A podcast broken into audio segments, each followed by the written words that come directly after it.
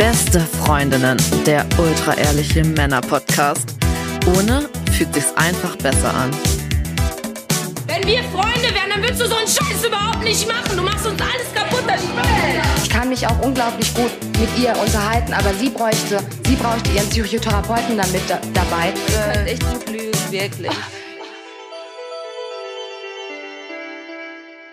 Hallo und herzlich willkommen zu Beste Freundinnen. Hallo. Euer Abführmittel für die Ohren. Mm. Wir wollen heute mal gucken, eigentlich eine der wichtigsten Sachen, wie sieht gute Kommunikation aus? Und Kommunikation ist was, was wir überall gebrauchen können. Im Beruf, während äh, wir studieren, in der Schule und vor allem in, der, Partnerschaft. Mhm. Wie ist so deine Kommunikation in der Partnerschaft? Mit meiner Frau? Ja. Ich würde sagen, ganz gut. Was sind die Sachen, wo ihr 100% aneinander geratet? Wo du weißt, okay, wenn ich hier noch ein bisschen Öl nachgieße, dann gibt es eine Explosion. Weil diese Sachen gibt es ja bei jedem. Also ich weiß zum Beispiel, wie ich dich zum Heulen bringe. Ja, wie? Indem ich sage, hey, Max, du bist ganz schön passiv. Und wenn du dich nicht gesehen fühlst in den Sachen, die du machst und in den Sachen, die du erledigst und ich da auf dieser Schraube weiter rumreite und die reindrehe und reindrehe und reindrehe. Und Mhm. du dann irgendwann sagst so, stimmt das wirklich? Bin ich wirklich so? Und dann glaubst du mir irgendwann. Und das ist der Zeitpunkt, wo du anfängst zu heulen. Ey, ich glaube, ich würde nicht mehr heulen. Doch, doch. Na, ich habe vom Jahr, ich habe aus, ich habe jetzt ausgeheult und ich habe genug Mechanismen entwickelt, Okay, bei denen nicht mehr let's zu heulen. Äh, mich hat gestern ein Kumpel gefragt, der unseren Podcast auch hört, ob ich denn der Psychopath sei oder du. Weil wenn wir von Kommunikation sprechen, ich war, bin in so einer WhatsApp-Gruppe drin gewesen und da ging es um, ist völlig unwichtig, aber auf jeden Fall war mein Ziel, in diese Diskussion sich so einzuschalten, dass diese Person am Ende diese Gruppe verlässt. Und ich habe so bissige Kommentare, alles so subtil, ohne beleidigend zu sein, aber Hä, hab, du wolltest, dass eine Person ja, Gruppe. es war mir irgendwie, es ist so eine Warum? Es war mir so eine unwichtige Spielegruppe mit 20 Leuten. Und aber warum hast du es auf eine Person abgesehen gehabt? ich habe, es ging mir nicht, ich, also es war nicht die Person. Mir ging es darum, die Diskussion war so hitzig und es war schon so, ja und warum und warum bin ich hier in dieser Gruppe? Und dann dachte ich, mein Ziel wäre es jetzt, mir ist die Diskussion eigentlich völlig egal, aber so viel zu zündeln, dass am Ende eine Person diese Gruppe verlässt. Und Ach, hab, egal welche. Egal Person. Ah, welche. okay, ich dachte, es ging Nee, nee, eine es, aber die hatte ich im Fokus, weil bei der war die Wahrscheinlichkeit am höchsten und die hat dann am Ende auch die Gruppe verlassen. Und was gab dir das für ein Gefühl? Äh, es war irgendwie ganz schön mächtig. Ekelhaft. Und es war, also was ich so erstaunlich fand, war, mir war die Diskussion am Ende völlig egal, obwohl ich sie mit angefeuert habe. Ja, einem Psychopathen ist auch egal, wen er umbringt letzten Endes. Ne? Letzten es geht schon. ums Umbringen. Aber es war schon interessant, es war wie ein Rollenspiel, Argumente zu finden, die man authentisch rüberbringen kann und den anderen immer weiter, Ob man sie jetzt glaubt oder nicht, ne? ja, ob man sie glaubt oder nicht, und den anderen immer mehr zur Weißglut bringen kann, sodass am Ende so. Und dann haben auch das, es war wie so ein, es war so ein Lauffeuer. Auf einmal sprangen immer mehr Leute rein und haben, ich habe Befürworter gehabt und Gegner Das ist ja gegen wie mich. so ein Puppenspiel, dass du von oben so die Marionetten so und jetzt kommt der hier rein und jetzt. Äh, Und am meisten hat mich der Schlichter aufgeregt, der so meinte, hey, lass uns doch mal hier nicht streiten, es geht doch okay, was Ende- kann ich ihm reingeben, dass er richtig maximal erregt Nee, nee, der, der, ich kenn, den kenne ich schon, der ist überhaupt gar nicht äh, angreifbar. Der macht, ist immer in so diesem Modus. Kennst du so furchtbar harmoniebedürftige Menschen, die immer im Streit so, hey, lass Das doch mal sind so gucken. Leute, die kriegen eine reingedonnert irgendwie auf dem Oktoberfest und so, hey, das ist gar nicht so schlimm. und stehen dann auf und sagen, hey, gar nicht so schlimm. Ich kann super gut verstehen, dass du wütend bist und mich hier so random schlägst. Auf jeden Fall war mein Kumpel äh, auch in dieser Gruppe und der hat mich halt danach gefragt, sag mal, was hast du hier eigentlich gemacht? Ich dachte, Jakob wäre der Psychopath, nicht du. also nur. Ganz schön beleidigend, mich als Psychopathen zu bezeichnen. Ja, Ist aber- wirklich beleidigend. ja ich glaube, es war im Scherz. Ja, aber in jedem Scherz steckt ja auch so ein bisschen Ernst, oder? Ja, vielleicht. Also wir hatten uns die Frage auch mal gestellt, ob du äh, nicht Psychopath bist, aber ich, Auf dem Score habe du hattest mal was selber, hast Ja, es selber es- gesagt. Ich habe dann nicht direkt Nein gesagt. Es gibt ja Psychopathie-Score, die man ausfüllen kann. Und da score ich schon minimal höher als der Durchschnitt. Ach wirklich? Hast du sowas mal gemacht? Ich habe es jetzt nicht ausgerechnet am Ende, aber ich, es gab schon erstaunlich viele Sachen, wo ich mal zumindest unentschieden war bei Es der gibt, Beantwortung. gibt es so psychopathentest.de oder? nee, es ist ein Psychopathie-Score. Also Ah, okay. es gibt einen Testbogen aus Verstehe. der klinischen Psychologie. Den kannst du ausfüllen. Mhm. Also ein richtiger Psychopath füllt den natürlich nicht ehrlich aus. Oder eben, doch. Ah, Not a single fuck was given. Okay, was sind die Sachen, wo du mit deiner Frau aneinander gerätst? Wo, wo weißt du, okay, den Knopf drücke ich und dann.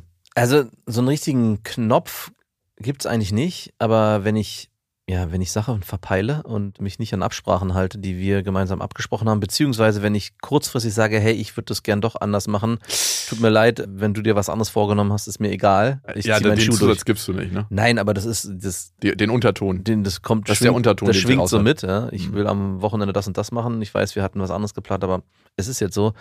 Ja, dann merke ich, da kommt nicht direkt so ein, eine wutentbrannte Aussage, aber ich merke latent, okay, happy ist sie nicht damit. Da drücke ich auf jeden Fall ihre Knöpfe.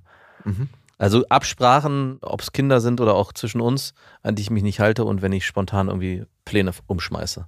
Versuchst du das deshalb zu vermeiden oder sagst du, ich nehme das in Kauf und dann eskaliert es halt manchmal?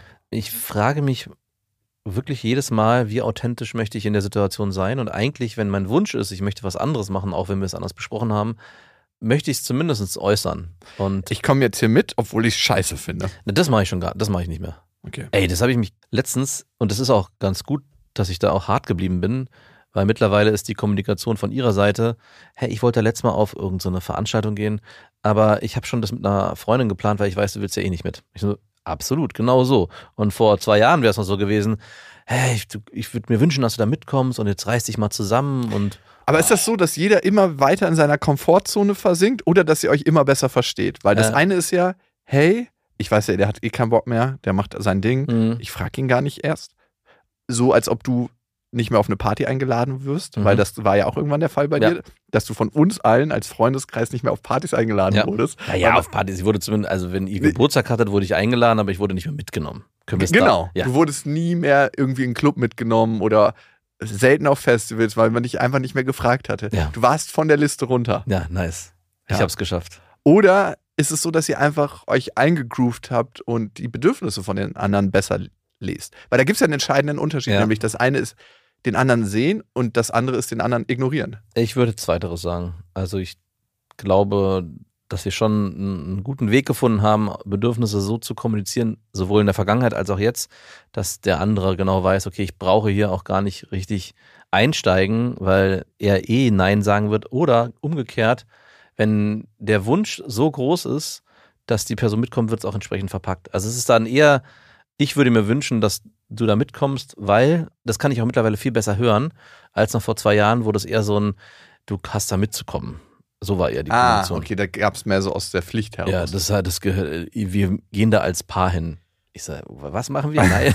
Wir sind kein Paar auf solchen Veranstaltungen. Ich möchte nicht mit dir da gesehen Ja, werden. oder auch zu Freunden oder zum Grillen, wo, ich sage, Ah. wo ich sage, ja, du kannst da gerne hingehen, aber ich möchte da nicht hin. Da ist keine Person, mit der ich mich unterhalten will, an der ich Interesse habe und mein Abend wird Auch schlechter. du nicht. Auch du nicht. nein, das, nein, das wollte ich nicht sagen. ja, aber nein, du hast nicht ganz unrecht in dem Kontext, dann auch nicht sie. Weil sie denn anders ist als sonst? Nee, nicht, weil sie anders ist, weil, also man spricht ja nicht, wenn man irgendwo hingeht, mit seinem Partner die meiste Zeit, sondern es entstehen ja eher Dreierkonstellationen. Leute, die wirklich close sind, tun das. Ja, toll, wow. Warum gehen sie dann überhaupt dahin? Aber was ja passiert ist, dass man eher mit anderen zusammenspricht. Mhm. Und die Dinge, die dann besprochen werden, interessieren mich halt einfach nicht. Das heißt, dann interessiert mich auch nicht, was sie sagt in dem Moment. Mhm. Also, Check. Kennst du vielleicht. Stell dir mal vor, du gehst mit deiner Affäre auf irgendein, so ein, weiß ich nicht, ein Frühstück. Situationship meinst du? Ich habe endlich wieder ein neues Wort gefunden, wo ich die Sachen verpacken kann, mit die ich führe. Aber Ja. du- hast ja für sowas gar keine Zeit gerade. Das macht mich auch richtig fuchsig, ey. Du merkst, mein Aggressionslevel ist hier oben, ne? Ja. Okay, wie sieht jetzt gute Kommunikation aus? Jetzt bei uns im Alltag, um mal ganz anekdotisch, um Platz zu formulieren, also klar in Wünschen sprechen, also schon vorher zu, nicht zu sagen, hey, ich bin am Wochenende übrigens weg, sondern du. Ich hätte den Wunsch, am Wochenende weg zu sein. Vielleicht auch, nee, vielleicht auch äh, von Bedürfnissen zu sprechen. Also was ich schon mache, hey, ich hab, wurde gefragt, zu diesem Spieleabend hinzugehen und ich würde das gern machen, weil ich da erstens drauf Lust habe und weil ich die Leute cool finde, wäre das okay, kriegen wir das äh, zeitlich gemanagt. Auch wenn wir eigentlich an dem Wochenende was anderes geplant haben oder die Kinder, keine Ahnung. Und dadurch kann überhaupt ein Gespräch entstehen, wo man am Ende zu einem hoffentlich gewünschten Ziel für mich kommt. Aber auch wenn nicht, dass es trotzdem harmonisch endet. Wenn ich aber so ganz platt nur mit einer Forderung reingehe in so ein Gespräch, passiert meistens genau das Gegenteil. Es ist ein super wichtiger Punkt. Ich glaube, eine der Hauptprobleme in der Kommunikation, warum überhaupt Streitereien auftreten, ist, Ja. dass Menschen nicht von Bedürfnissen sprechen und sich damit verletzlich zeigen. Weil in dem Moment, wo ich einen Wunsch, ein Bedürfnis habe, besteht ja immer die Möglichkeit, dass der eine sagt nein und oder so machen wir es nicht und nicht mit Forderungen auf den anderen zugehe. Ja. Und das ist was, was mit Respekt zu tun hat, was viel mehr Raum und Möglichkeiten schafft, wenn ich mit einem Wunsch auf dem anderen zugehe. Und was auch, und das ist das Wichtigste, Freiwilligkeit Mhm. erzeugt. Ne? Der andere kann dir freiwillig den Wunsch erfüllen und das ist dann intrinsisch und kommt aus dir heraus. Und das schafft eine viel bessere Kommunikation. Ich hatte äh, letztens äh, was gelesen und ich glaube, oder was gesehen. Und zwar ging es da um Partnerschaft, vor allem Heirat. Und da ging es darum, dass es ja den Irrglauben gibt, man teilt sich in der Partnerschaft oder wenn man verheiratet ist, zu 50-50 alles auf. Also jeder hat 50 Du Prozent. meinst Breenie Brown im Tim Ferriss Podcast? Hast du den auch gesehen oder gehört? Nee, ich äh, weiß aber, dass das die beiden sind. Okay, gut. Safe. Soll ich es trotzdem erzählen oder soll ich Ja, bitte. Und ich fand es ganz spannend, dass sie gesagt hat, das ist nicht immer so, dass alle beide Seiten 50-50 haben, sondern es kann halt mal sein, dass einer nur 20 hat und der andere dann die 80 Aber ausgleicht. den Rücken von dem anderen hat. Genau. Aber es kann auch sein, dass der andere 20 hat und der andere nur 10 hat. Und das Problem entsteht, wenn das nicht kommuniziert wird. Wenn man nicht sagt, hey du, ich Ich bin heute. heute nur 20 für dich. ja, und, oder nicht nur für dich, sondern auch für die Situation, die gerade entsteht. Also ich musste da auch an Kinder denken, wenn wir in der Kindererziehung bin und man selber sagt, ey, ich bin heute, ich habe so krass keine Energie, ich muss mich heute ausruhen und meine Frau dann sagt, hey, easy, kein Problem, ich mach das. Oder sie sagt, du, ey, mir geht's heute ganz genauso, ich bin richtig platt. Wenn man das klar kommuniziert und sagt, okay, wir sind beide auf einem Level und müssen aber trotzdem hier irgendwie durch, ist man auch weitaus offener und es entsteht weniger Konfliktpotenzial. Es geht immer um das Gleiche, ne? Es geht immer darum, sich zu zeigen, wie man ist, auch sich verletzlich zu zeigen, sich mit seinen Bedürfnissen zu zeigen und damit überhaupt die Bühne zu eröffnen, dass der andere sagen kann, hey, wie geht es mir? Ja. Und wie kann ich auf dich zugehen und trotzdem meine eigenen Bedürfnisse noch erfüllen? Mhm. was total unterschätzt wird bei Kommunikation ist, dass es ein fortlaufender Prozess ist, der regelmäßig stattfinden muss, wo man immer, immer wieder eincheckt und wo man auch bereit sein muss, sehr häufig über dieselben Themen zu reden, weil immer wieder Bewusstsein einrattern muss. Und das ist so ein bisschen wie neue Bewegungsabläufe lernen, wenn man neuere und gesündere Formen des Umgangs miteinander lernen möchte Mhm. am Ende bist du ja auch nicht bei einem Tanzlehrer, der sagt so, hier, guck mal, ich tanze dir den Schritt einmal vor, okay, du machst ihn einmal nach, check, sondern damit es sich neuronal einspurt, musst du es immer, immer, immer, immer wieder machen. Leider ja. Und so ist auch Kommunikation, das geht tierisch auf den Sack, weil Ja. man denkt so, ey, ich hab's dir doch jetzt einmal gesagt, das müsste doch laufen. Ja. Aber bei welcher anderen Form, die wir lernen, ist es mit einmal sagen getan. Und bei Kommunikation und Beziehung erwarten wir das immer. Ja, und das hast du mich ja am Anfang gefragt, wie ist es denn bei deiner Frau und dir? Wie trigger ich sie? Und ich habe schon einen Moment gebraucht, überhaupt zu den Punkt zu finden, was es ist. Weil ich glaube, wir haben in unserer Kommunikation auch in den letzten Jahren sehr viel miteinander geübt, dass diese Triggerpunkte, klar gibt's immer noch Streits und klar gibt's Momente, wo sie sagt, ey, was passiert hier gerade?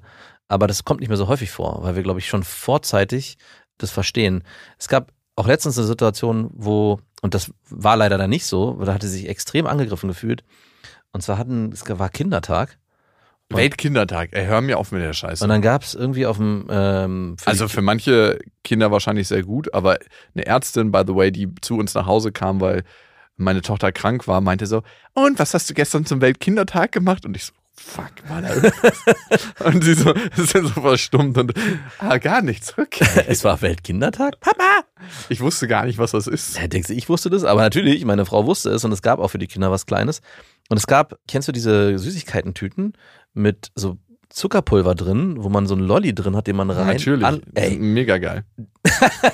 Der Tod, ja. Und wenn du drauf guckst von, von 100 Prozent äh, Farbstoffe 100 Gramm plus 100% Zucker. sind 98 Gramm Zucker. Natürlich. Und ich meine so, und ich habe, als ich das gesehen habe, morgens, sag ich so, okay, bleib ruhig. Dann bin ich, bin ich hierher gefahren zur Arbeit und habe dann ganz in Ruhe gesagt, wie reagiere ich. Ich habe zwischendurch schon eine Nachricht formuliert, die habe ich wieder gelöscht. Und bin nach Hause gekommen, meinte, du, ich wollte über eine Sache mit dir sprechen. Und ich weiß, es geht ja gar nicht um die Süßigkeit an sich, sondern es geht dann auch um, sie überlegt sich ganz viel und nimmt sich die Zeit und es geht um Wertschätzung. aber ich möchte eine Sache mit dir besprechen. Am Ende bist du eine schlechte Mutter. und du sagst, ey, wo du sagst, und das war genau die Reaktion zwischenzeitig, als ich dann gesagt habe, ich würde mir wünschen, auch für die Zukunft, ich finde es total schön, dass du da an die Kinder denkst, aber diese Sache geht für mich halt überhaupt nicht. Und ich glaube, wir sind beide verantwortlich auch für die Erziehung und auch die Ernährung der Kinder und dieses Zuckerzeug, das ist für mich, und ich habe es auch gesagt, krasses Assi-Zeug, weil ich erinnere mich in meiner Kindheit, Oh, geil. Super. Du hast alles richtig gemacht. bis dahin. Und in meiner Kindheit war es halt so, die Kinder, die dieses Zeug gekauft haben, war für mich immer, ey, Ey, wir haben uns das ab und zu gegönnt. ja, ihr Aber wart gut, ja auch, wir waren wart ja auch Assis. Und, Wir äh, sind Assis, Mann. und sie hat daraufhin gesagt, ja, da gut, dann bin ich halt eine Rabenmutter. Und ich so, nein, da wollte ich doch gar nicht hin. Aber du hast recht, wo du es schon anspielst. Und das war genau der Punkt, wo wir äh, eben kommunikativ nicht auf einer Ebene waren, sondern sie war stark verletzt, ich war irritiert, wollte eigentlich nur ein Bedürfnis ansprechen, sie hat sich nicht gesehen gefühlt. Und es waren so viele Facetten, die da auf einmal reingespielt haben. Ich meine, wir haben es am Ende gut aufgeklärt bekommen und trotzdem dachte ich, was, wo sind wir gerade? Was ist schon wieder passiert? Ich habe doch, ich war so vorsichtig, ich habe extra auch vorher keine Nachricht oder so geschrieben, wie ich es Du früher hast gemacht es einfach nicht in ein Sandwich gepackt. Hey, ich find's total Doch, schön. hab ich. Nee, hast du gesagt, hey, Ja. ich find's total schön, wie liebevoll du Ja. dich um alles gekümmert Hab hast? ich. Ich würde mir beim nächsten Mal wünschen Ja, habe ich. und ich habe gemerkt, wie krass die Kinder gestrahlt haben. Das habe ich nicht gesagt. Sandwich. Du hast das fucking. Du, das hast ein du hast eine fucking Stulle gemacht und kein Sandwich. Ich hab, Ja, das ist das Problem. Und Ja. du kannst nicht denken, dass sie bei einer Stulle darauf reagiert. Ne? Vielleicht du hast das, nur ja. Lob, die schlechte Nachricht. Das ist eine Stulle. mhm. Und ein Sandwich ist Lob, die nicht so schöne Nachricht und wieder eine schöne Nachricht. ja, Und dann kann die das schlucken. Äh, da war einfach nur äh, dickfett Mecker-Mayonnaise oben drauf. Und ein bisschen Mecker-Mayonnaise. Du bist schlecht. Du bist. Ey, wo fühlt sie sich am meisten angegriffen? Und das kannst du wieder spielen, wenn du sie in ihrem Muttersein angreifst. Natürlich. Also nicht in ihrem Frau, Freundin sein, das ist ihr wahrscheinlich scheißegal. Oder? nee, nee, nee. Aber nicht so wichtig wie Nee, in ihrem Muttersein. Ja. Probier's mal bitte. Probier Aber- mal so drei Sachen rauszuwerfen an sie. So, ach krass, da hätte ich gedacht, dass du ein bisschen mehr machst. Aber heute ist Weltkindertag. Da bin ich aber auch jemand, der sich am leichtesten triggern lässt mittlerweile beim Vater sein. Wenn so ein Satz kommt, ach übrigens, hast du gesehen, der und der Vater hat letztens das mit seinem Sohn gemacht. Und ich bin sofort so, Moment mal, ich habe und fange Auf! sofort, fang So sofort Mann, an, komm, wir- wir aufzuzählen äh, und das auch schlecht zu reden. Ja, aber dafür hat er die letzten Male ja viel, viel weniger und ich. Und ich denke so, was passiert hier schon wieder gerade? Warum bin ich in so einer krassen Rechtfertigungsposition gelandet? Also da sind wir beide mittlerweile an einem Punkt, wenn wir uns gegenseitig irgendwie das Gefühl geben, nicht eine gute Mutter, ein guter Vater zu sein, ja, das sind die Pain Points. Und da hast du was ganz Wichtiges angesprochen in der Kommunikation. Ein ganz wichtiger Faktor in der guten Kommunikation ist auch, sich nicht immer gleich angegriffen zu fühlen. Mhm. Ne? Also ganz oft nehmen wir Sachen als Angriff und nicht als Inspiration. Ja. Zu sagen, hey, da kommt das und das von der anderen Person. Ist das so ultra persönlich gemeint? Und kann ich es einfach mal aushalten, das Gefühl, was es gerade mit mir macht? Wir sind super schnell aus dem Gefühl raus und denken, so, oh Gott, das fühlt sich unangenehm an. Ich schieß mal zurück. Ich habe hier auch noch was in meiner kleinen Schublade. bang, du bist so und so und so und so. Ja. Und bang, wir haben einen Streit. Ja. Und da mehr dazu sein, zu sagen, okay, oh, es fühlt sich jetzt richtig krass unangenehm an, aber ich muss nicht gleich darauf wie so eine kleine Marionette reagieren und zurückschießen, damit ich das Gefühl nicht mehr habe. Ja. Und das ist super wichtig. Findest du in guten Unterhaltungen und vielleicht auch in Streitsituationen darf mal sich gegenseitig ankotzen sein? Ja. Also, dass man auch wirklich äh, nicht beleidigend wird, aber ja, ist Okay. auch ganz wichtig. Ja? Ja, es muss natürlich auf einem Level sein, wo man, wie gesagt, nicht beleidigend wird, nicht abwertend äh, redet, wo man auch vielleicht eben nicht diese krassen Dinger rausholt. Ach ja, übrigens, du bist sowieso immer an der und der Stelle und das kann ich an dir eh nicht leiden. Aber man darf auch mal sagen, ey, das, du nervst mich gerade extrem mit und ich möchte jetzt in Ruhe und lass mich in Ruhe. Mhm. Das passiert auch regelmäßig. Ja. Also ist auch völlig okay. Und meine Frau ist auch länger als ich. Also ich bin dann so nach fünf Minuten wieder, und ist alles gut? Und sie so, no, hier ist noch lange nichts gut, das dauert jetzt zwei, drei Tage. Zwei, drei? Kann auch mal sein, ja. Wie hältst du das aus? Das ist so ein, du, merkst richtig, wie das abschwächt. Also es ist wirklich von, von also sie hält extrem zu, daran fest. Ja, und es ist von Stunde zu Stunde wird es weniger, es fließt so weg. Es gibt zwei Sorten von Menschen. Ne? Die einen halten extrem an diesen Gefühlen fest Ja. und können auch nicht raus aus dieser Emotion.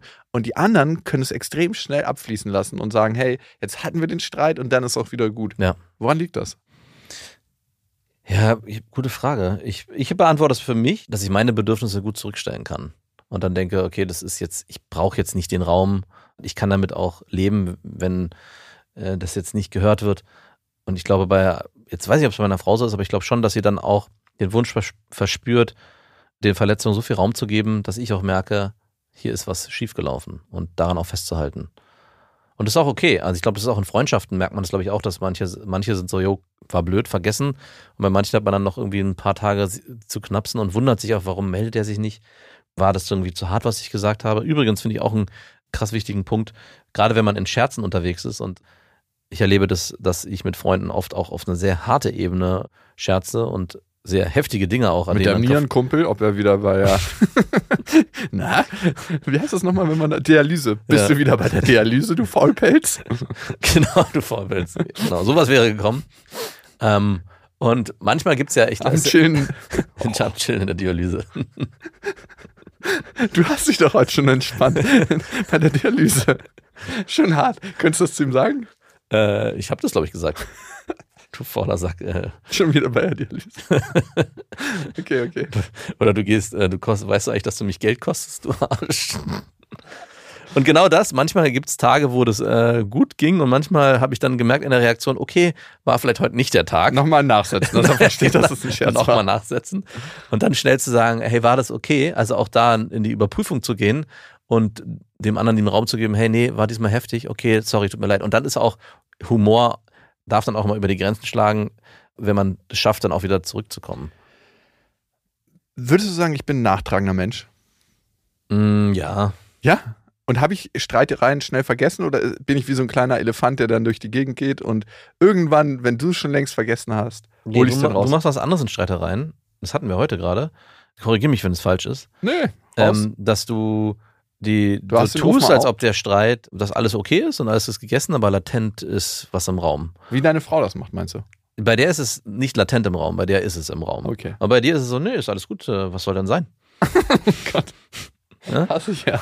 Und Hasse ich äh, ja bei anderen. ich glaube, ich bin auch nicht der Einzige, der das spiegelt. Ah, okay, gut, super, dass du es nochmal backst. Das ist ich wollte das nochmal backen, genau. Ja, das Sondern- liebt, liebt man auch in Streitsituationen. Und falls du jetzt was dagegen sagen wollen würdest, ich bin nicht der Einzige, der das so feststellt. Es steht noch eine ganze Armada an anderen hinter mir, also du hast Unrecht. Äh, Und ich frage mich da wirklich, weil ich kenne das selber auch, dass man in so einem Modus ist, okay, ich lasse den jetzt auf eine andere Art spüren. Das, was nicht in Ordnung ist. Ich bin super freundlich nach außen, aber innerlich lasse ich ihn spüren, hier ist was nicht in Ordnung. Es wird auch sehr gerne in frischen Liebesbeziehungen angewendet, weil es kann dann auch zu gutem Versöhnungsex führen. Von mir? Nicht bei dir, weiß ich nicht, ob du das so machst. Nein. Ich habe so gemacht in der Vergangenheit. Ja, wirklich? Du Ja, Ekel. klar, das funktioniert Äh. super. Und mir, mit mir wurde es auch gemacht. Bims hier mal hier alles raus, ne? Und ich frage mich dann, ist es so? Würdest du sagen bei dir, es ist so, dass du so latent, oberflächlich ist alles gut, aber innen drin bruddelst noch so ein nee, bisschen? ich würde sagen, wenn ich so bin, dann versuche ich schon aus der Sache rauszuzoomen und zu sagen, hey, fucking, das ist jetzt eine Sache, die nicht so gut läuft. Kann ich trotzdem gut, respektvoll mit demjenigen umgehen? Und natürlich ist so ein Prozentsatz dabei, der sagt, fick dich hart, du wirst schon noch merken, was hier abgeht. Aber die, das spürt man eher zu 80 Prozent. Also es ist beides. Es ist nicht nur schwarz-weiß. Aber machst du das bewusst oder machst du das unbewusst? Ich lasse schon Leute manchmal bewusst auflaufen. Und äh, fühlt sich das gut an für dich oder fühlt sich das. Nein, Mann, das ist natürlich so, als ob du irgendwie Friendly Fire schießt. Aber wa also warum machst du es dann? Aus Hilflosigkeit. Also so klar kannst du das benennen. Ja, ich komme in dem Moment nicht so wirklich aus der Emotion raus, möchte immer noch Recht behalten, damit ich nicht sehe, was ich eigentlich für einen Scherbenhaufen angerichtet habe und möchte nicht sehen, dass ich eigentlich schon wieder um mich geschossen habe in einer Situation, wo Frieden war und äh, bewahre noch das Recht für einen Moment auf meiner Seite. Ah, okay. Und ja, Weil, also auf der anderen Seite kann ich dir nur sagen, dass es mir extrem schwer fallen würde, das so aufrechtzuerhalten, auch wenn ich natürlich diese Methode auch beherrsche. früher auch angewendet hast, Weil aber jetzt ich- professionell genug bist und das nicht mehr Genau. tust. Weil ich ja indirekt auch immer spüre, wie es den anderen dann in dem Moment geht. Also es ist dieses ungute Gefühl, was ich bei den anderen initiiere, halte ich gar nicht aus. Aber als du scheinst es- Psychopath? Ja, genau, wollte ich hinaus. Habe ich überhaupt gar kein Problem damit. Ich kann, habe ja gar keine Empathie. Ich kann ja gar nicht spüren, was ist. Ich weiß, ich sehe, da ist eine, menschliche Hülle, aber dass da auch Gefühle am Werk sind. Danke, dass du den Ball so schon aufgenommen hast. Eingeworfen. Ja gut, danke, dass du mir die Frage beantwortet hast. By the way, bei Streitereien Ja. ist mir eine Sache wichtig. Nicht, wie oft man sich über das gleiche Thema streitet Mhm. und dass man es auch immer wieder tut, sondern wie ist die Entwicklung? Also wir können uns tausendmal über das gleiche Thema streiten, aber wenn ich null Entwicklung sehe, ist es super frustrierend. Aber wenn ich sehe, dass wir uns einmal maximal darüber streiten und 100% ausrasten, der eine bricht in Tränen aus, der andere ist ein super ekliger, passiver Typ, Mhm. du merkst, auf welche von beiden ich zeige. Mhm. Und beim nächsten Mal schaffen wir das schon ein bisschen besser zu klären, dass wir schneller dahin kommen, wo wir eigentlich hinwollen, Ja. ist für mich eigentlich schon ganz viel gewonnen. Ja. Also es ist ja, habe ich ja mit meiner Frau auch beschrieben, es muss eine Streitentwicklung geben. Ansonsten kann ich an den Beziehungen auch nicht festhalten. Vielleicht ist der entscheidende Punkt deshalb nicht, ob wir streiten, sondern ob es eine Streitentwicklung gibt. Ja. Gibt es Menschen, mit denen du gar nicht streitest? Mit meiner Tochter. Echt? Sie sagt mir immer wieder, hey, warum streiten wir nicht? Und ich so, du, Möchtest du dich streiten? Das Zauberwort ist laissez-faire. Das Zauberwort ist, ich bin der Knecht, alle, weil ich dir alle Wünsche von den Lippen ablese. Es gibt keinen Grund, mit mir ungnädig zu sein. Nee, Ah, echt, du streitest nicht mit deiner Tochter? Also ich merke jetzt gerade im Moment, wo ich super krass im Stress bin, ist meine Zündschnur kürzer. Ja. Und da ist schon eine, ziehst du dich bitte an? Okay. Und das hört sie dann schon in den Nuancen. Aber nee, wir streiten uns nicht. Es gibt aber auch tatsächlich, sehe ich, ich bin tausendmal lässiger mit meiner Tochter als bei der Arbeit zum Beispiel. Ja, ja klar. Weil am Ende sind mir ganz viele Sachen gar nicht so wichtig. Also es ist mir nicht wichtig, ob wir eine Viertelstunde früher ins Bett gehen oder später. Es ist mir nicht wichtig, ob sie fünf Minuten vorm Spiegel sitzt und sich nicht die Zähne putzt, Mhm. wenn ich, genau in dem Moment, wo ich das will, sondern dass sie einfach ihren eigenen Rhythmus hat. Und ich glaube, damit ist schon mal ganz viel Streitpotenzial vom Tisch. ja. Und dann wüsste ich eigentlich gar nicht so richtig, worüber wir uns streiten sollten. Vielleicht ist sie einfach auch extrem einfach so für mich zu handhaben. Also es gibt auch keine Situation, wo sie sich mal außerhalb der von dir gesteckten Grenzen bewegt, wo du sagst, okay, hier muss ich die Grenze wieder. Was meinst du spezifisch? Nenn mir mal ein Beispiel. Ähm, also gut, du hast jetzt schon mit dem ins Bett gehen das benannt oder ähm, in die Kita kommen. Also ich als Beispiel, ich habe mit meinem Sohn heute Morgen jetzt mich nicht gestritten, aber das ist schon eine andere Art, wie ich dann mit ihm kommuniziere, wenn er ewig lang rumdödelt, ich meine Bahn kriegen muss und er sich dann nicht anzieht. Und dann gerate ich mit ihm schon in einen, ja, das passiert nicht. weil, Weil sie sich anzieht.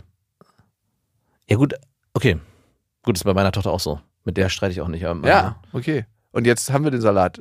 das sind die Jungs, die schuld sind sind. extrem ätzend in der Kindererziehung. Ja. Jungs sind extrem ätzend einfach nur. Ja, stimmt, ey, meine Tochter ist da. Ja, mein Junge, ich wünschte dir auch mal, du hättest die Erfahrung gemacht, dass du auch meinen Sohn kriegst. ja, fuck, fuck also das. meine Tochter bäumt sich manchmal fast schon so ein bisschen bewusst auf, um so einen Streit zu inszenieren, der dann aber auch ganz schnell wieder erledigt ist. Das ist echt erschreckend. Meine Tochter steht auch morgens um 5.30 Uhr auf, geht mit dem Hund raus, spielt Klavier, spielt Worüber alleine. willst du dich da streiten? Ja, und dann äh, frühstückt sie alleine und dann am Wochenende kommen wir um 9 Uhr runter. Fährt sie alleine mit dem Auto deinen Sohn in die Kita, läuft alles. Ein wichtiger Faktor beim Thema Streiten ist, wie schaffe ich es, meine Bedürfnisse zu kommunizieren? Und kann ich sie schon kommunizieren, bevor überhaupt ein Streit ausbricht? Weil am Ende ist ein Streit eigentlich immer nur dann da, wenn du es nicht geschafft hast, deine Bedürfnisse zu kommunizieren oder und deine Bedürfnisse nicht erfüllt wurden. Das Ja. ist der einzige Grund für Streits. Ja. Und gibt es eine Möglichkeit, damit schon vorher rauszukommen? Und ich ja, und dass die Bedürfnisse nicht übereinstimmen.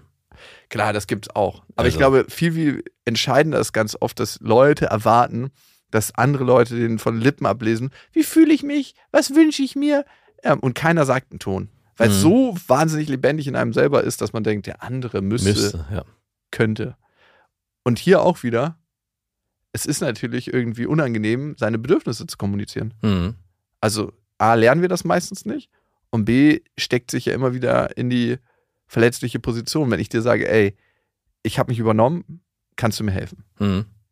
Wenn ich sage, würde ich natürlich nie tun. Nein, Ich sage dann einfach, ey, kannst du mal ein bisschen proaktiver kannst du ein sein? bisschen aus dem Arsch kommen. Kannst du aus dem Arsch kommen. Und du fällst in dein altes Muster rein und sagst, ja, eigentlich hat er recht. Also eigentlich müsste ich mal ein bisschen mehr aus meinem Arsch, müsste ich mal ein bisschen mehr rauskommen. Ah, nee, ganz ist es nicht mehr. Ich bin schon Aber im doch, Widerstand. Ich, ich sehe es schon, dass äh, das eine Kerbe ist, wo ich immer wieder reinschlagen kann. Ich habe also wenn wir da schon sind, du hast mir, ich habe ja diese Nachricht, über die du gerade so im Rande sprichst, gestern bekommen, während ich auf einer Fortbildung war. Das war ganz treffend, weil bei dieser Fortbildung machen wir so Methoden und Übungen, Ja. wo es halt auch um Konflikte geht oder wo man halt der derjenige, der gecoacht wird, halt mit einem Thema kommt. Also sag ruhig Danke, falls du sagen möchtest, dass ich dir dein lebendiges Beispiel wiedergegeben Und wir habe. hatten, ich, wir hatten uns gerade in Gruppen zusammengetan, in Zweiergruppen, und es ging dann darum, wer möchte coachen, wer möchte sein Thema präsentieren.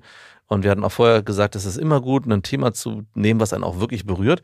Und ich habe dann gedacht, so eigentlich könnte ich das nehmen und warum nicht? Und habe das dann auch genommen und so in so einer Aufschlüsselung-Methodik. Äh, Gern geschehen. und es war, ja, aber es hat nicht ganz funktioniert, weil es war zu komplex. Das ist mir dann aufgefallen. Das habe ich dann auch mit der, mit der Partnerin besprochen. Aber trotzdem, ja, vielen Dank dafür, dass es in dem Moment kam.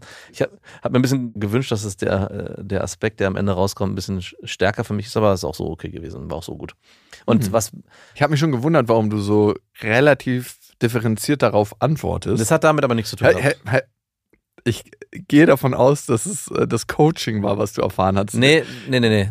Doch, nee, doch, nee, doch, doch. Also äh, ich hatte mir schon, während du die Nachricht geschrieben hast, habe ich mir vorgenommen, da auf jeden Aspekt so einzeln einzugehen, damit es nicht so ein, und das finde ich auch ganz wichtig in Kommunikation, damit es nicht so ein Wirrwarr wird aus Vorwürfen und hier, man pickt sich ja oft in Streits das eine raus und dann geht man darauf ein und dann nimmt der sich was Neues raus und dann geht man darauf ein und am Ende geht es gar nicht um das eigentliche Thema, sondern um ganz viele kleine Teilaspekte. Und mir war es wichtig, gerade weil das so eine äh, sich anbahnende Streitnachricht war, eben die Punkte rauszunehmen, die dir scheinbar wichtig waren oder beziehungsweise die ich als wichtig wahrgenommen habe und da auch differenziert darauf einzugehen oder darauf differenziert zu antworten, damit eben nicht das passiert, dass man am Ende bei irgendeinem unwichtigen Teil landet, weil die Gefahr bestand in dieser mhm. Nachricht mhm. und gar nicht mehr weiß, warum streiten wir uns eigentlich. Und dann da so festbeißt. Und sich dann so festbeißt und am Ende Gefahr läuft auch auseinanderzugehen und gar nicht in die Lösung kommt, sondern eher in, den, äh, in die Trennung, was nicht mein Wunsch war. Aber ich sehe auch das Potenzial, bei Streits sich eben genau diesen Aspekt zu nehmen, um in die Trennung zu kommen, wenn man das möchte. Ja, ich glaube, wir sind bei Streitereien viel zu häufig in den Vorwürfen als bei den eigenen Bedürfnissen. Mhm. Und wenn wir das schneller umdrehen können, dass wir über die eigenen Bedürfnisse sprechen und nicht über, hey, du müsstest, du machst jetzt mal. Und das stellt den anderen ja auch in eine unglaubliche Kackposition. Wenn du dem anderen sagst, du musst mehr das und das ja, machen, ja. kommt das nie freiwillig aus dir heraus. Aber wenn du dem anderen sagst, hey, ich habe das und das Bedürfnis, kann er sich freiwillig entscheiden oder sie, möchte ich das Bedürfnis erfüllen, ja oder nein? Oder grenzt er sich ab und sagt, du, nicht mein Problem, ja. wenn du dir dein Leben mal wieder so voll ballerst, dass du jetzt am Schwimmen bist. Was ich in Streitereien auch immer wichtig finde, ist wirklich auf seine Gefühle zu hören, aber nicht jedes Gefühl für bare Münze zu nehmen. Mhm. Ich zum Beispiel muss immer gucken in Streit, dass ich mittlerweile weiß, dass ich relativ schnell wütend werde und dann wie so ein, so ein Sensemann über die Weide gehe und nicht merke, dass da Rehkitze liegen. Ja. so, hack! Du bist eher in diesem, hack. in diesem Mähdrescher bist du sichtig. Die, diese, diese, roten Blumen hier überall. Die, das Blütenstaub. Und weiß, okay, ich muss mal einen Gang zurückschalten und meiner Wut kann ich nicht 100% vertrauen, weil sie eigentlich was anderes überdeckt. Mhm. Nämlich mein Gefühl von alleine gelassen werden. Ich muss immer alles alleine machen. Und mit meiner Art und Weise, wie ich dann in Streits bin, schaffe ich genau diese Art, schaffe ich genau das, was ich eigentlich 100% vermeiden will, nämlich Einsamkeit. Ich schotte mich 100% ab und sage, mhm. ey, okay, mache ich alleine, gar kein Problem. Ja. Habe ich jetzt all die Jahre alleine gemacht, schaffe ich alleine, fickt euch alle. Das ist ganz interessant. Und meine Wut sorgt dafür, weil Wut ist eine ganz krasse Abgrenzungsenergie, dass ich aber eigentlich nicht meine Einsamkeit spüren muss. Und die überlagert das.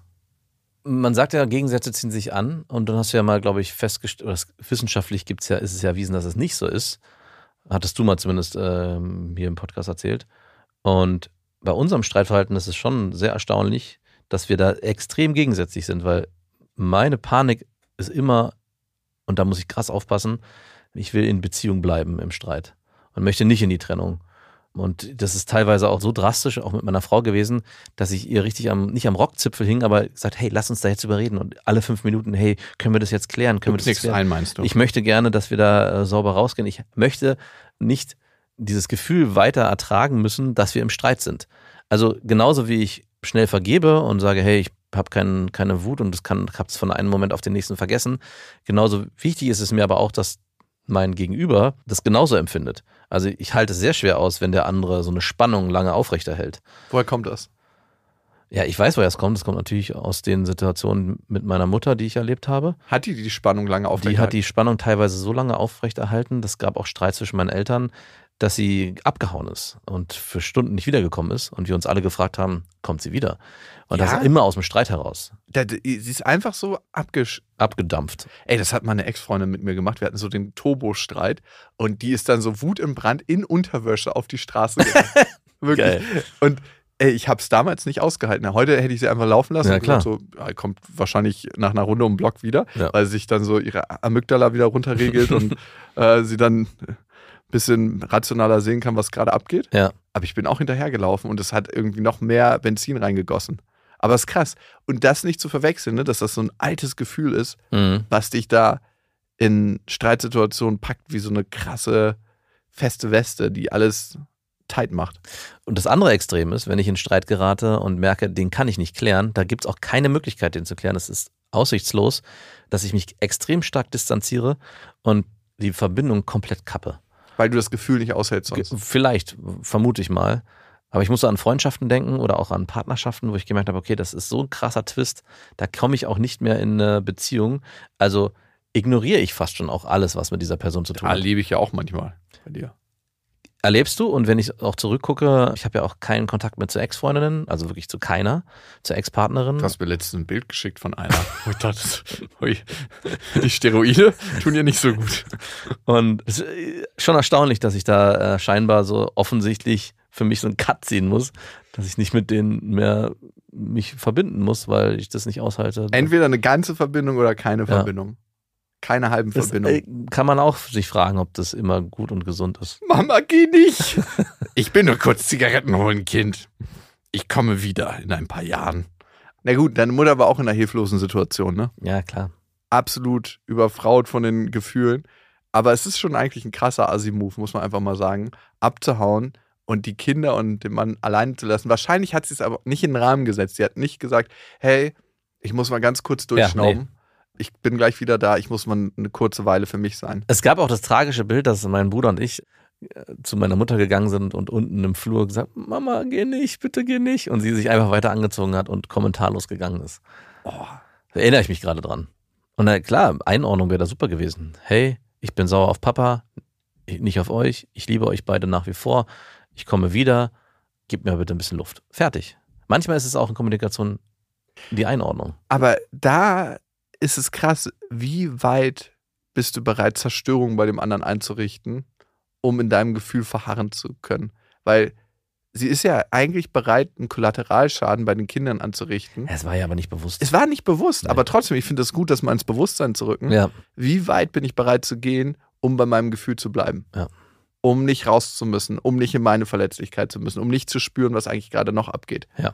Und ich kann sagen, als Vater von meiner Tochter, heute, also sie ist der Hauptgrund, warum ich aufgehört habe, mit meiner Ex-Freundin so zu streiten, wie wir uns gestritten haben. hm. Weil ich mich immer gefragt habe, was möchte ich hier für einen Kollateralschaden entstehen lassen? ja, nicht, dass sie später auch einen Podcast hat und erzählt, Papa und Mama haben sich bis aufs Blut gestritten und es sind Bananen geflogen. Ja. So wie ich jetzt gerade über meine Mutter herziehe. Naja, ist ja auch okay, ne? Also wir können ihr auch dankbar sein, weil sie auch immer wieder viel Zündstoff. Ich hatte äh, letztens ein Gespräch mit meiner Mutter, gerade wo du sagst Kommunikation, wo sie mich gefragt hat, War ich auch eine gute Mutter? ja, ja, Wirklich?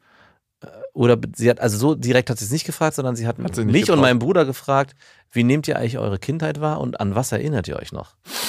Und, Hör äh, mal rein in die Folge von Beste Freundinnen. nee, und ich habe die Sachen auch klar benannt. Also Und? ich habe äh, zum Beispiel benannt, dass sowohl mein Bruder und ich oft das Gefühl hatten, dass wir bestimmte Dinge nicht können, dass wir überbehütet werden, dass dieser Grundsatz, fang gar nicht erst an, du schaffst es eh nicht, dass der stark in uns drin war. Dann hat meine Mutter das aber auch sehr gut aufgenommen und sehr gut reflektiert. Auch ich weiß ja, woher es kommt. Sie war auch in einer krassen Überforderung damals als alleinerziehende Mutter. In Anführungszeichen, mein Vater war zwar da, aber der war den ganzen Tag arbeiten. Sie war alleine in Berlin. Sie hatte keine Verwandten, kein wenig Freunde und war mit uns beiden, glaube ich, schon sehr überfordert teilweise. Und dann eher in, diese, in diesen Schutz zu gehen, ha, nee, wir probieren das lieber nicht, weil hier sind wir sicher, kann ich auch alles nachvollziehen. Das war ein sehr cooles, spannendes Gespräch, was ich da entwickelt habe. Und zum ersten Mal hat meine Mutter auch die Sachen annehmen können und hat auch verstanden, dass ich sie nicht, dass ich sie nicht angreifen will, sondern dass ich das heute so benennen kann, ja, aber deswegen auch nicht böse bin. Also es ist ja nicht so, dass ich Wut auf sie habe. Aber du bist aufs Mark enttäuscht. Nein, gar ich bin nicht. nicht böse. Für diese Emotion reicht es Gar nicht. nichts, ganz im Gegenteil. Und es ist sogar noch was ganz anderes entstanden. Ich habe mich dann auf andere Seite gefragt, was passiert auch mit unseren Kindern? Wie werden meine Kinder in 20 Jahren da sitzen und mir erzählen, Papa, es war totaler Mist, dass wir wirklich alles immer bekommen haben. Warum gab es mal nicht ein bisschen weniger? Also es könnte ja ein Bild sein, was sie aufmachen, wo ich mir ein bisschen, manchmal mich ein bisschen frage, ob vielleicht zu viel passiert. Berechtigte Frage und ich würde sie ganz klar mit Ja beantworten. Wie wichtig ist Kommunikation für eine stabile, gesunde Beziehung? Äh, ich, das, die Frage ist obsolet. Also es geht gar nicht ohne. Ist es so der wichtigste Faktor? Es, also es fängt damit an und es hört damit auf und trägt sich dadurch. Es ist der wichtigste, es ist der Faktor. Es gibt keinen anderen Faktor. Alles andere ist unwichtig. Also Attraktivität, erste Anziehung, alles schön und gut. Es ist krass, ne, wie das auch abnimmt, Ja. sobald Probleme reinkommen. Ne? Ja. Das fällt mir immer wieder auf. Sobald ich richtig Stress mit einer Frau kriege, wo ich mir denke, so, oh, fick dich, dass ich so Dinge bei ihr entdecke, wo ich dann so, okay, aus diesem Winkel sieht sie ganz schön komisch aus, wenn sie lacht. so, so richtig, dass ich mich dann so reinfresse Ja. und, und denke so, oh ey, wenn, wenn sie das Gesicht macht, wenn ich irgendwie mit ihr am Rumwandeln bin und sie küsse, das kann ich, ich muss wieder die Augen zumachen. Kennst ja, du das? Ja, es ist, äh, ja, natürlich kenne ich das. Ich, Findest du deine Frau in jeder Situation, nein. gibt es so Posen, wo du merkst, dass der Anblick dir fast unerträglich ist? Nein, Mann, um Gottes Willen. Das gibt's nicht. Äh, Ich würde es eher positiv reframen. Es gibt sehr viele Momente, wo ich sie sehr attraktiv finde und sehr hübsch finde. Aber es gibt auch Momente, wo du denkst so, Nein, nicht, einatmen, ausatmen. nein. Das gibt's so nicht, nein. Aber es gibt auch genauso, wie man selber sich manchmal im Spiegel sieht und, denkt so, puh. wer ist der Typ? Warum? Ja, das, das hat man ja auch so, so Tage, wo man so vor den Spiegel tritt, denkt so, huiuiui, Ja. Alter. Du hattest auch schon bessere Phasen. Ja. Ne? Und dann holt man sich ein Foto von der Ex-Freundin hoch und denkt so, eigentlich ist alles gar nicht so schlecht. Ich muss mal kurz in diesen Zahl. Schön Abwärtsvergleich. ja, genau. Testo kickt rein. Auf der Fortbildung habe ich auch, gestern ging es so um Alter und dann haben die alle so, haben so rumgefragt, wie alt bist du, wie alt bist du?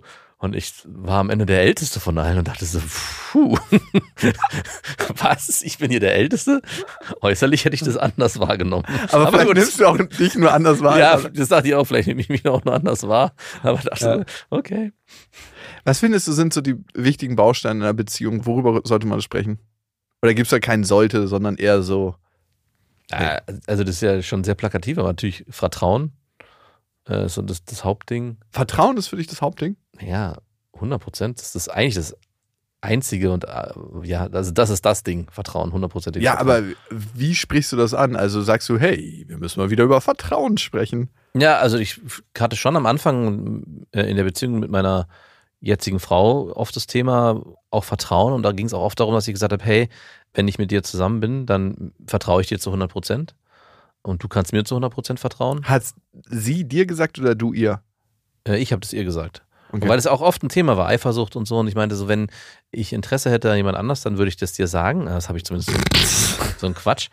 Aber darum geht es in erster Linie gar nicht, sondern Sondern es geht um die Illusion, die man erzeugt. du nennst es Illusion, aber im Endeffekt geht es Rahmen? Also als anderes Beispiel, ich gehe auch immer davon aus, dass mich niemand anlügt. Also man könnte, ich glaube, es gibt Menschen, die durchs Leben gehen, die sagen, so, hm, ist das die Wahrheit oder was erzählt er hier? Hat vielleicht Glaubst du bei jedem Menschen, dass er dir die Wahrheit sagt? Also mein Grundsatz ist erstmal, erstmal gehe ich davon aus, dass er mich nicht anlügt. Weil das ist für mich auch, ich will mich da gar nicht hineinfassen, das ist mir viel zu anstrengend. Wenn ich auch in jedem Prozess mir überlegen müsste, ist es jetzt hundertprozentig die Wahrheit? Ist, vielleicht hat er, spielt er ein doppeltes Spiel. Sondern erstmal sage ich, okay, du erzählst mir deine Geschichte, du erzählst mir, wer du bist, du erzählst mir, was du machst. So ist es, das nehme ich genauso an. Dich nehme ich als Person so, wie du das beschreibst. Und das ist für mich die Wahrheit. Also brauche ich dann im nächsten Schritt mir auch keine weiteren Gedanken machen, ob die Sachen stimmen oder nicht. Ist erstmal ziemlich einfach. Natürlich im zweiten Schritt fängt man an zu überlegen, aber im Prinzip ist es mit dem Vertrauen ganz genauso. Also der Vertrauensvorschuss ist erstmal zu 100 Prozent da. Und dann ist es auch egal, ob man sich mit einer Ex-Freundin trifft oder nicht, weil ich dir ja das zugesichert habe. Aber Also Vertrauen ist da, bis es gebrochen wird. exakt. Aber es ist eigentlich eine ganz gute Einstellung, weil dann ist man eher in dem Positiven, als zu sagen, ich misstraue dir, Genau. bis du mir bewiesen hast, dass ich- du mir vertrauen kannst. Exakt. Und darum geht's. Und du kannst eigentlich jemandem, der dir konstant misstraut, nicht beweisen, dass man einem vertrauen kann. Also Eben. was sollst du da machen? Und genau die Diskussion hatte ich mit meiner Frau damals. Ich meinte, ich habe auch keine Lust, es dir zu beweisen. Das ist auch nicht meine Aufgabe, es dir zu beweisen. Deine Aufgabe ist für dich herauszufinden, ob du mir zu 100% vertrauen kannst und willst. Und das ist auch eine Entscheidung. Ne? Und das ist eine Entscheidung. Und wenn du es nicht willst, dann wird sich der, unser Weg jetzt hier trennen. Also das, Genau nicht, jetzt? Nicht jetzt, aber dann hat es keine Zukunft. Und ich glaube, das ist so ein grundlegendes Ding. Wenn du da nicht so bereit bist, vielleicht auch aus äh, Enttäuschung aus der Vergangenheit oder was auch immer, wirst du immer wieder in diese Thematik kommen. Ah, ich vertraue dem nicht. Und wahrscheinlich auch dann dadurch Menschen kennenlernen, die dich dann auch hintergehen. Also es ist so ein bisschen self-fulfilling prophecy. ja, dein Weltbild bestätigen, ne? Ist ja auch ein bisschen esoterisch, weil ich meine. Nee, nee. Also wir suchen unbewusst ja auch nach dem, was wir in der Welt als wahr annehmen. Weil das ist das Konsistenzprinzip in der Psychologie. Wir wollen, dass unser Weltbild bestätigt wird. Das heißt, wenn wir annehmen, dass wir in Beziehungen enttäuscht werden, dann suchen wir tendenziell eher nach Beziehungspartner, die diese Realität kreieren mit uns. Ja. Und das funktioniert auch ziemlich gut. Ja. Und auch derjenige, dem man das so klar vermittelt, hey, ich vertraue dir zu 100 Prozent und auch du hast die Möglichkeit, mir zu 100 Prozent zu vertrauen, auch wenn in der Vergangenheit vielleicht Leute hintergangen hat und nicht die Wahrheit erzählt hat, erst die, hat er dann die Möglichkeit, ich, ab hier kann ich zu 100 Prozent ehrlich sein oder ich gehe wieder in die alten Muster. Aber wenn man schon von vornherein mit so einem Misstrauen agiert, gibt man dem anderen auch die Wahl. Okay, ich meine, er misstraut mir ja eh. Ich muss jetzt hier ganz viel dafür tun, denen zu vertrauen. Also kann ich mich auch irgendwie in Grauzonen bewegen. Weil du eh schon enttäuscht hast. Ja. Spielt es auch gar keine Rolle mehr. Du Genau. hast nichts mehr zu verlieren. Genau. Das sehe ich auch immer so häufig, wenn man bestimmten Gruppen von Menschen, die vielleicht extrem sind, nicht eingliedert in die Gesellschaft. In irgendeiner Form, dass man Kommunikationsräume schafft, dass man Begegnungen schafft, Ja. haben die überhaupt nichts mehr zu verlieren. Ja. Und dann ist denen alles scheißegal. Und das Ergebnis sehen wir ja. Ja. Und darum finde ich es so wichtig, dass wir mit allen Leuten sprechen. Egal wie scheiße wir ihre Haltung finden, aber eine Haltung kann sich auch nicht verändern, wenn Ja. wir nicht aufeinander zugehen. Exakt. Und vielleicht ist das irgendwie auch so ein, so ein Ding unter Streits, ne?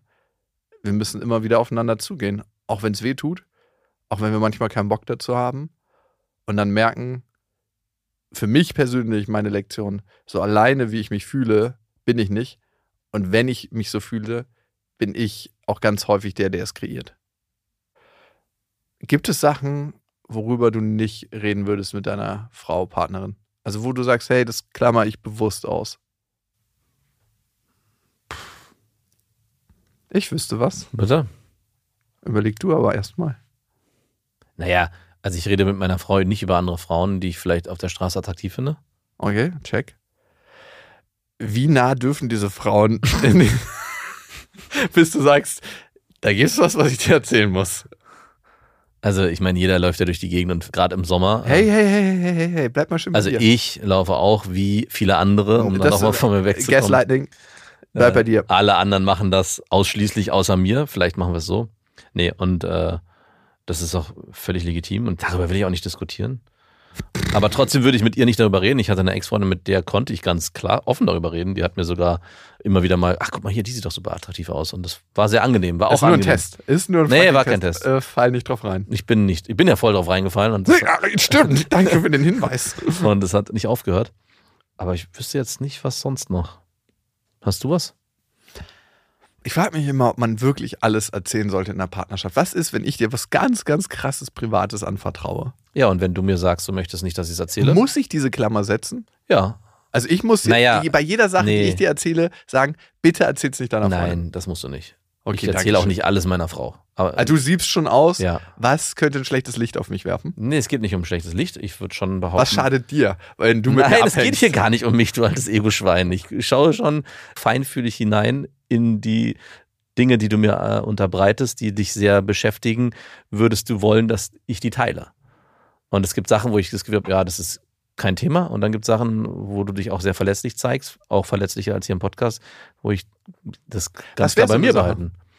Na, du hast es ja dann erzählt, aber du hast ja diese Nummer mit der, dass du deiner äh, Freundin fremdgegangen bist, Mhm. mir erstmal erzählt, bevor das dann irgendwann hier breit getreten wurde. Breit Äh, getreten.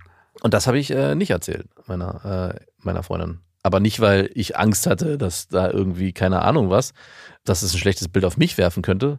Nein, sondern weil ich das Ge- Gefühl hatte, das hat dich einfach auch sehr mitgenommen, deswegen habe ich es nicht erzählt. Und es gibt Es auch hat mich sehr mitgenommen, dass ich dir fremdgegangen bin. Und Schon ein harter Satz, oder? es gibt auch immer noch Dinge, die du mir erzählst, die ich äh, nicht erzähle, wo ich auch weiß, dass du das nicht willst. Also Punkt. Oder annimmst. Eigentlich bin ich schon recht schmerzfrei.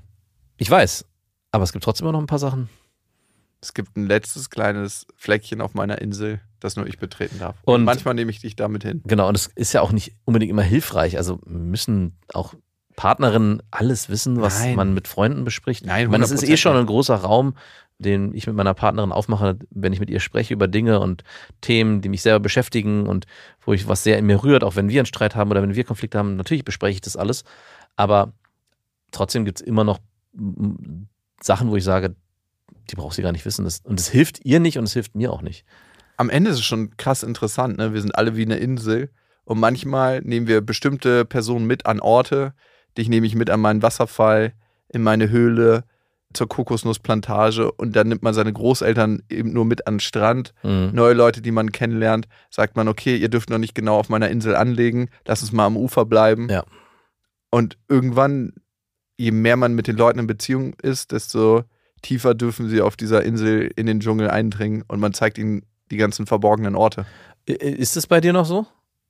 Oder würdest du sagen, eigentlich ist die Insel sofort erreichbar? Also, A, glaube ich, habe ich noch nicht alle Orte meiner Insel selber entdeckt. Ah, okay. Würdest du davon ausgehen, dass du alles über dich weißt? Nee, ich weiß nicht alles, aber ich weiß schon sehr gut Bescheid. Klar, ich kann mich auf der Insel navigieren. Ich weiß, wo ich Wasser finde. Ich weiß, wo die Kokosnüsse sind. Ich weiß, wo. Ja, aber es gibt keine richtig krassen dunklen Flecken dann auf einer Insel. Also es gibt jetzt nicht einen Totenkopftempel oder irgendwie sowas, wo ich sage, okay, hier ist eine ganz dunkle Stelle. Nee, nee, nee. Das gibt es bei mir auch nicht. Aber es gibt Gegenden, wo ich mich manchmal verlaufe, obwohl ich eigentlich in dieser Gegend Bescheid weiß. Ja, okay, das, da kann ich mitgehen. Wo ich denke so, okay, kurz mal die Orientierung verloren, Hm. weil der Urwald so dicht ist, dass ich die Sonne nicht sehe. Aber sonst, nee, sonst bin ich schon ganz gut am Rumnavigieren auf meiner Insel. Weil, also ich würde behaupten, dass ich glaube, sehr schnell eher dazu tendiere, also ich habe auch kein Thema mit alles zu erzählen, was mich irgendwie bewegt, beschäftigt oder Ängste und Sorgen. Es ist eher, ich habe eher, glaube ich, also ich bin keiner, der overshared, weil ich einfach nicht so viel erzähle im Erstkontakt. Denkst Aber du? ich, ich habe, vielleicht denke ich das auch nur, aber ich habe auch nicht das Problem, Fremde in alle Bereiche reinsehen zu so lassen. ein bisschen wie ein Gerichtsvollzieher. Natürlich können Sie hier in den Raum reingucken. Hier ist nichts zu holen. Ja, also, keine Ahnung.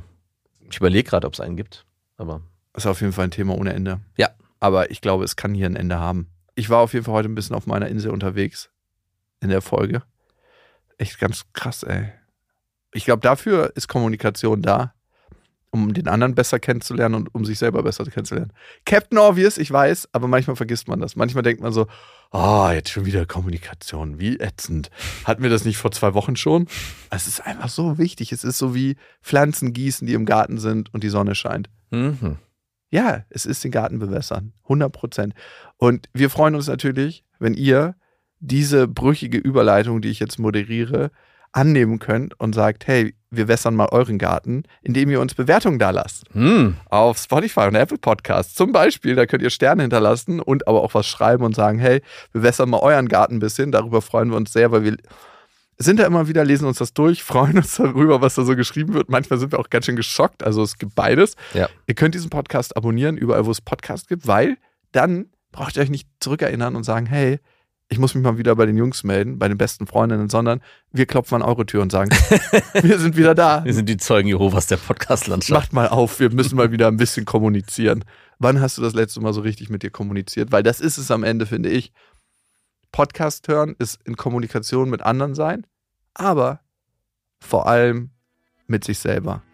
Vielen Dank, dass ihr heute mit uns kommuniziert habt. Bis dahin, wir wünschen euch was. Das war Beste Freundinnen, eine Produktion von Auf die Ohren. Damit ist die Show beendet.